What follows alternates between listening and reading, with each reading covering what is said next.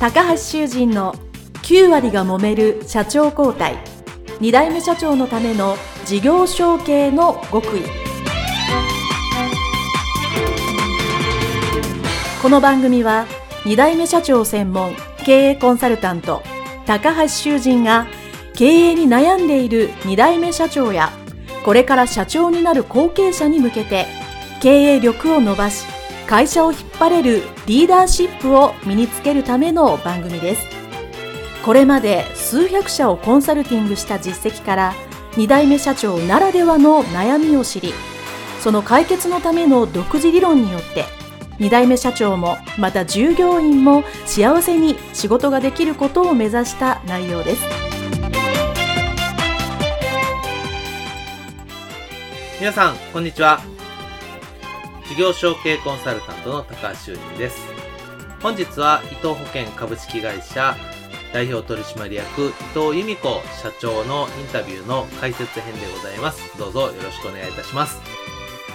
えー、伊藤社長のですね、インタビューをお聞きいただいてですね、あの非常に興味深いところがたくさんあったんですけども、あの、ま、初めてのリモートでの収録ということで、えーちょっとね、声が多少割れてるところがあって、えー、申し訳ないなと思ったんですけども、えー、伊藤社長はですね、あの、社長をしながら現役の、え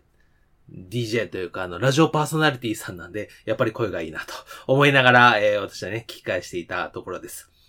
えー、そしてですね、えー、この解説編なんですけども、えー、伊藤社長がですね、最後におっしゃっていた、え、もし若かりし頃の自分に何てアドバイスをしますか？っていう時にですね、非常に重要な3つのことをおっしゃっていただいたので、えー、そこを中心に、えー、解説をしていきたいかと思います。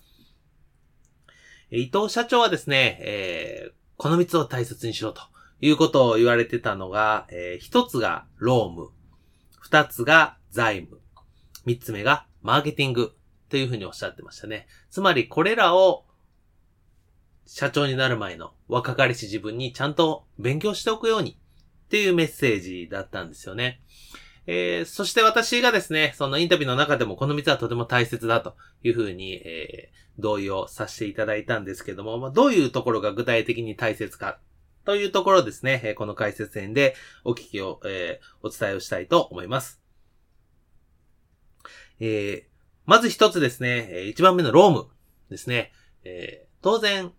事業承継する、えー、会社を引き継ぐ時点ですね、従業員さんが、えー、一人以上いる会社さんっていうのはですね、そういう、ロームということに関しての知識は必須だと思います。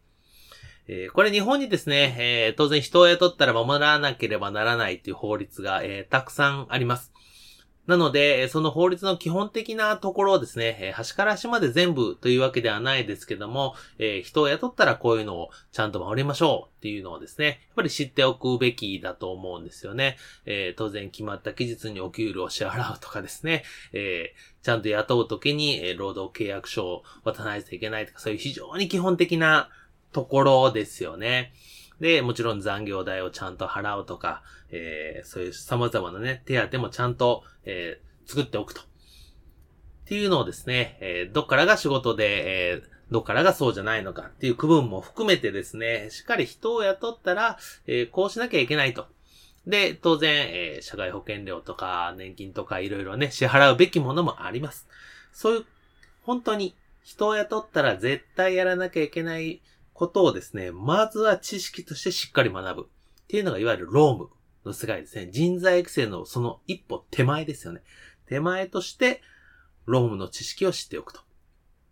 で、これは前編の時に伊藤社長がおっしゃっていたんですけども、え、世の中のお金の流れ、さっき言った、え、社会保険料とか、年金とか、税金とかっていうのがですね、どういうふうに流れてて、え、どこに支払ってどうなってるのかっていうのをですね、これもサラリーマンやってると、ついつい給与明細に数字だけぴょんぴょんぴょんと載っているだけなので、時間がないとは思うんですけど、いざ自分が経営する場合は支払わなきゃいけないので、えー、この金額はどうなっているのか、これが正しいのかも含めてですね、えー、非常に知っておくと。で、これあの、経営者になってから学ぶこともできなくはないんですけど、必要に迫られて急遽覚えるというよりかは、やっぱり事前にちゃんと準備をして、知識ですから、知っておくべきことだと思います。そして二つ目が財務。これもいわゆるお金に関する知識。会社のお金に関する知識ですよね。まずは、その財務諸表と言われるですね、当然事業承継をする会社ですから、決算を何期も何期も超えてきているわけです。ですから、今までの企業ですね、まあ全部とは言いませんけども、少なくとも直近5年分ぐらいですね、売上はどれぐらいで、え利益はどれぐらいで、で、財務諸表のその資産が何があって、どれぐらい今まで利益が積み重なっていって、で、えそうですね、株主構成はどうだとか、どんな資産がどれぐらい焼却されてるのかとか、いうような非常に基本的なもの。っていうのをですね、まあ、数値を見て単なる数字に終わらせるのではなく、ちゃんと自分の今の会社の状況に正しく表せているんだろうかというのをですね、財務諸表でしっかりわかるように、これも勉強ですね。知識としてやっとかなきゃいけないということです。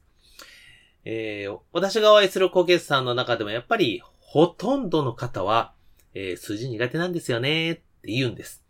で、えー、当然誰でも最初は苦手だから僕はそれで最初はいいと思うんですけども、だからといってずっと苦手なまま終わっていいというわけではなく、これができないと本当に会社を、えー、存続できないというか、えー、潰す可能性もあるので、やっぱ経営者になる以上、この数字に得意というところまでまずいかなきゃいけないと思うんですね。少なくとも数字に対して興味を全面的に持つというためには、やっぱり、そ、えー、その財務諸表とか数字をしっかり読み込んで、今の会社にどうなっているんだろうか。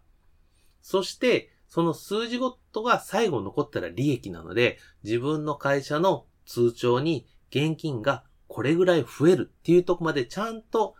1年間を通じて、えー、自分の身としてね、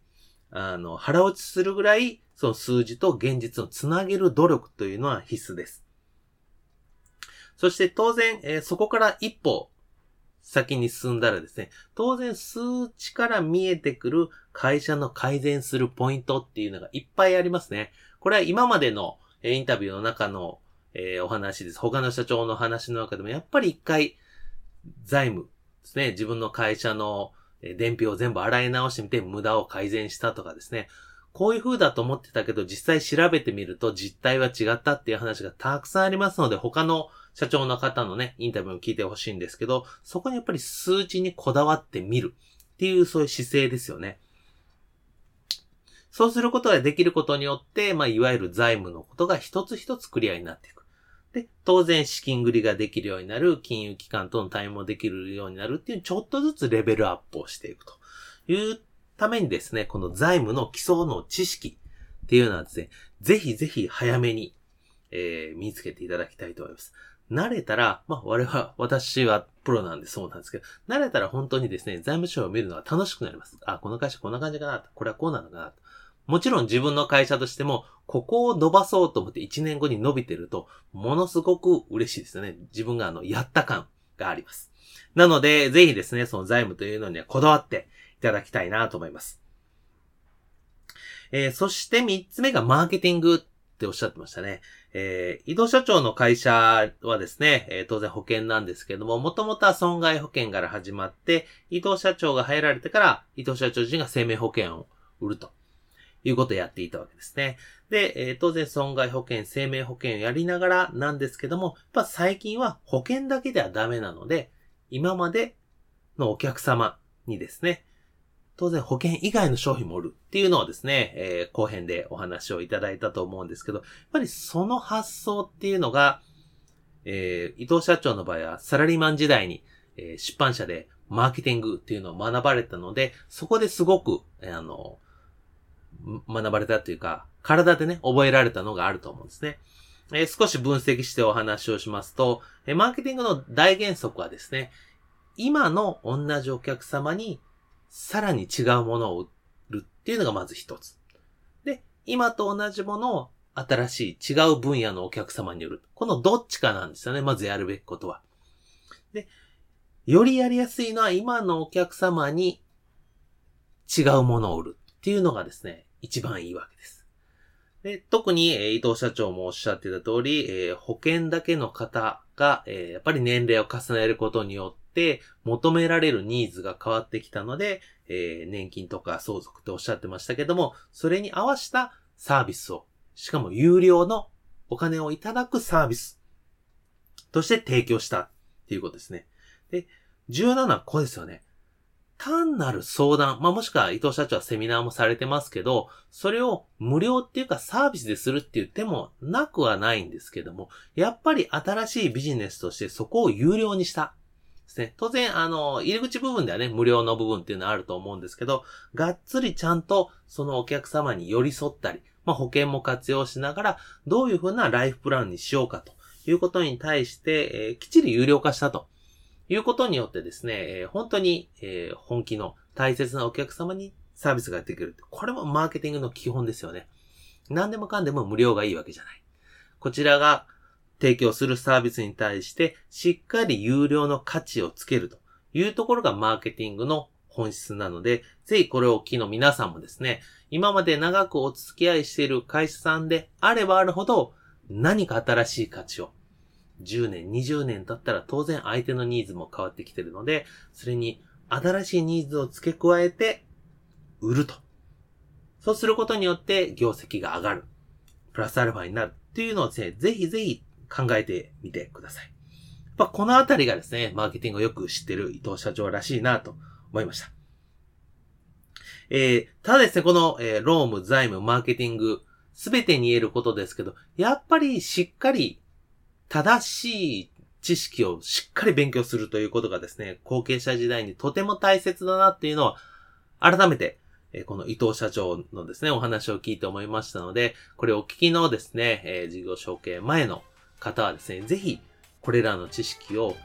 えーご自身で学ぶというより、その外部の専門家、セミナーでも研修でもいいです。えー今だとオンラインもあるでしょう。しっかり学んで、えー正しい知識をですね、正確に、えきっちり学んでいただきたいかと思います。えーそしてまあすでにね、えー経営者になっている方で、あれこれじゃ自分ちゃんと勉強したかなと思う方もぜひ復習でね、そういうこう、ロームとか財務とかマーケティングの知識はですね、いろんなとこで、えー学んで身につけていってほしいと思います。まあ特にマーケティングなんて最新の理論がね、たくさん出ますので、常に常に情報をアップデートしていくということは重要じゃないかなと思います。はい、えー、それではですね、えー今回は、えー伊藤保険株式会社伊藤由美子社長のインタビュー解説編でございました。えーどうもありがとうございました。失礼します。